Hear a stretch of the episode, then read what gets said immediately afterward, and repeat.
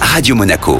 Sport Time avec Jean-Christophe Sanchez. Sport Time, l'édito avec Jérémy Bernigol de Code Sport Monaco. Salut Jérémy. Bonjour Jean-Christophe. On va parler de football aujourd'hui.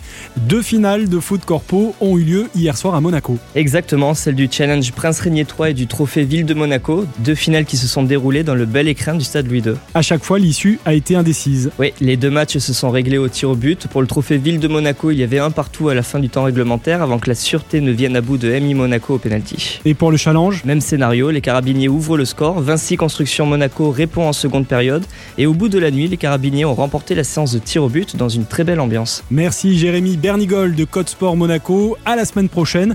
Dans un instant, Sport Time, l'invité sur Radio Monaco avec Xavier Chevrin de Venturi. Radio Monaco. Sport Time avec Jean-Christophe Sanchez.